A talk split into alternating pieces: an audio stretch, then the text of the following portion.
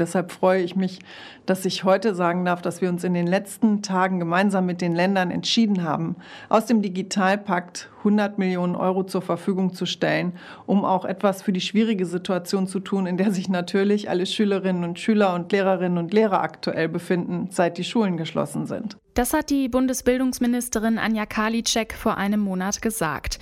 Diese Woche hat der Koalitionsausschuss zusätzlich noch eine einmalige Hilfszahlung für sozial schwache Familien angekündigt. Trotzdem sind die Schüler aus sozial schwächeren Haushalten durch das Homeschooling während Corona immer noch im Nachteil.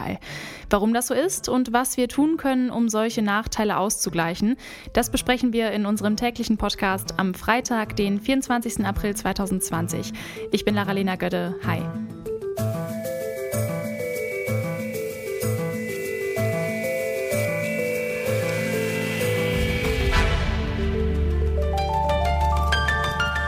Zurück zum Thema. Bildung steht in Deutschland erstmal jedem zu. Wie erfolgreich Kinder unser Bildungssystem durchlaufen, das hängt dabei allerdings stark von ihrem sozioökonomischen Hintergrund ab.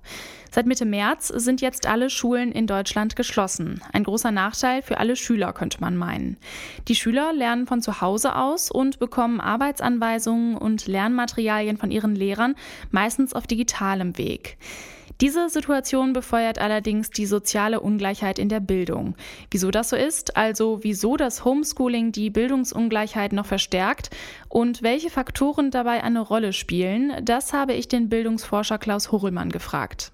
Ja, bei den PISA-Studien, das haben wir zum ersten Mal Anfang 2000 dann mit Schrecken festgestellt, kommt heraus, dass bei uns die soziale Herkunft der Kinder viel, viel stärker mit ihren Leistungen zusammenhängt, als das in den anderen Ländern um uns herum ist. Soziale Herkunft, da geht ein der Bildungsgrad der Eltern, der Wohlstand der Eltern, also wie viel Geld hat der Haushalt, lebt er normal, lebt er in relativer Armut und es gehen auch oft noch mit ein solche Faktoren wie die, soziale Integration in die umgebende Gesellschaft. Warum ist das gerade in Deutschland so stark ausgeprägt? Sie meinten gerade besonders im Vergleich zu unseren Nachbarländern. Können Sie sich das hm, erklären? Ja, das kann man, glaube ich, nur historisch sich verständlich machen. Das hat damit zu tun, dass in unserer Verfassung, im Grundgesetz der Bundesrepublik Deutschland, der Stellenwert der Familie ganz, ganz hoch angesetzt wurde. Das hängt mit dem Nationalsozialismus zusammen, der in die Familien hineinregiert hat, die Kinder früh aus den Familien Familien in die Jugendorganisationen ziehen wollte, dem wollte man einen Riegel vorschieben. Deswegen steht da sinngemäß drin, die Pflege und Erziehung der Kinder sind das natürliche Recht der Eltern. Das natürliche Recht der Eltern, das ist sehr, sehr stark. Und das hat dazu geführt, dass wir ewig gebraucht haben, bis wir verstanden haben, dass eine Krippe, ein Kindergarten, eine Grundschule mit Ganztagsbetrieb, dass die nicht gegen die Familie gerichtet sind, sondern dass das Unterstützung für die Familie sein soll. Mhm. Also da haben wir einen Punkt. Und der zweite liegt darin, dass wir sehr früh die Kinder aufteilen nach der Grundschule in unterschiedliche Schulformen und wer bis dahin nicht gut vorangekommen ist, der hinkt dann auch anschließend hinterher. Und das hat wiederum ganz viel mit der sozialen Herkunft zu tun. Angenommen, in manchen Schulen geht es erst im September wieder los. Mit welchen Problemen sehen sich dann die Lehrkräfte konfrontiert im September zum Beispiel? Nun, Sie haben das ja eben schon gesagt. Wenn wir jetzt in die Familien hineinschauen, dann kann man mal so ganz grob sagen, ein Drittel der Eltern kommt zurecht. Das sind Eltern, die zu Hause arbeiten können oder müssen die es schaffen, ihre berufliche Tätigkeit zu kombinieren mit der Hausarbeit und der Anleitung der Kinder. Natürlich hängt das auch ganz stark noch mit der Art und Weise zusammen, wie die Schule arbeitet, aber meist sind das auch die Eltern, die ihre Kinder zum Beispiel am Gymnasium haben und die Gymnasien schneiden ganz gut ab, was die Impulse für den Fernunterricht angibt. Dann gibt es so eine mittlere Gruppe und dann gibt es eben das Drittel, was richtige Schwierigkeiten hat, wo die Kinder angewiesen sind auf eine gute Schule, wo sie das brauchen, eine Anregung durch die Lehrkräfte, wo sie die Distanz zum Elternhaus würdigen, weil, weil ihnen die gut bekommt, weil sie mal andere Anregungen und Impulse erhalten. Und genau diese Eltern, also dieses etwa knappe Drittel kann man sagen, und diese Kinder, die geraten jetzt in Schwierigkeiten. Also wird es dann für die Lehrerinnen und Lehrer schwierig werden, quasi alle wieder mitzunehmen, dann, wenn es dann weitergeht? weil die das Unterschiede so, sagen. Also, so groß werden. Wenn mhm. es denn so ist, dass wir vielleicht im Oktober mit ein bisschen Glück wieder einen halbwegs äh, normalen Schulbetrieb haben, dann müssen wir sehr darauf achten, dass die Lehrkräfte und auch die Schulen besonders die Kinder unterstützen, die jetzt in einen Rückstand geraten sind. Also das eine Drittel der Kinder aus Familien, die bildungsmäßig einfach nicht in der Lage sind, die Kinder über diese Durststrecke zu unterstützen, das bräuchte eine Vorzugsbehandlung. Kindern aus sozial schwachen Haushalten mangelt es laut Horelmann also oft an Struktur, die ihnen die Eltern nicht bieten können, wenn sie selbst nicht von zu Hause arbeiten können. Auch an der nötigen Technik, um auf die digitalen Lernunterlagen zugreifen zu können, mangelt es häufig. Um dieses Problem zu lösen, hat der Koalitionsausschuss im Bund ein weiteres Hilfspaket speziell für Kinder aus sozial schwachen Familien beschlossen.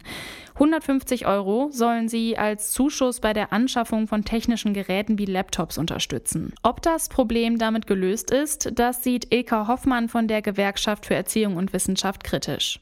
Nein, ich glaube, dass es insgesamt äh, zu wenig ist. Es ist erst einmal ein guter Ansatz, dass überhaupt Geld fließt und dass die Schulen die Möglichkeit haben, Familien zu unterstützen, die äh, das Equipment nicht haben. Aber man bekommt dafür natürlich nicht äh, für alle Kinder einen Laptop und auch einen Drucker. Man muss ja auch manchmal Aufgaben dann ausdrucken. Also es ist eine Hilfe, aber es ist eine kleine Hilfe.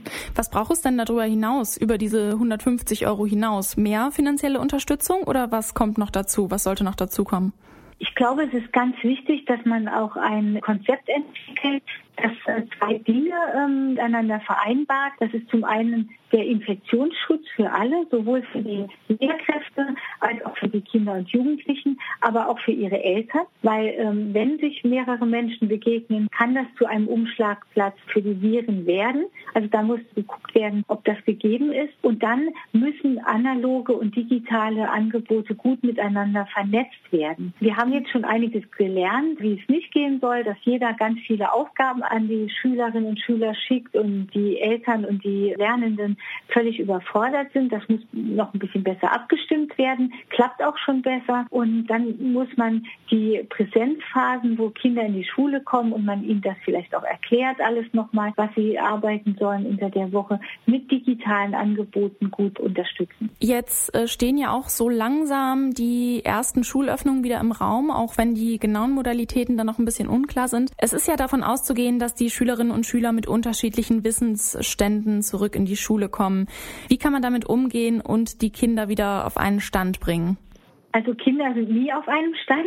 Ja. Das, äh, das hofft immer jeder, aber es ist schon so, dass wir diese ganze Vielfalt an Wissensständen immer in der Schule haben. Das ist jetzt die Schere möglicherweise etwas größer geworden. Viele Lehrkräfte sagen uns, wir haben jetzt die Kinder von einer ganz anderen Seite kennengelernt. Wir wissen jetzt noch viel eher, welche Schwierigkeiten manche haben, Aufgaben zu machen, also keine Ruhe, auch wenig Unterstützung und was sie sonst noch so für Probleme haben, die sie davon abhalten, sich für die Schule zu engagieren.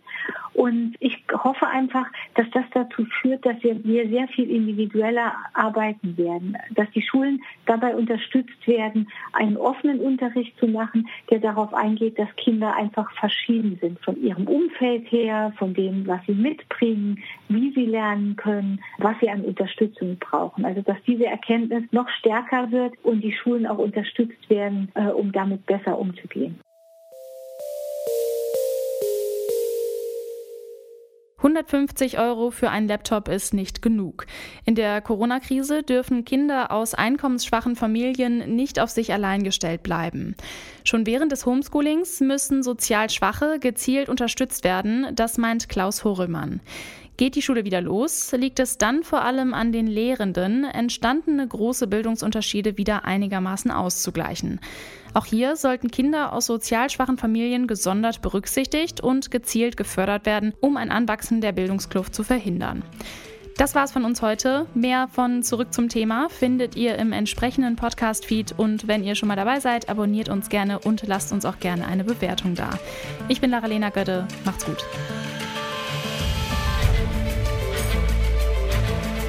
Zurück zum Thema vom Podcast Radio Detektor FM.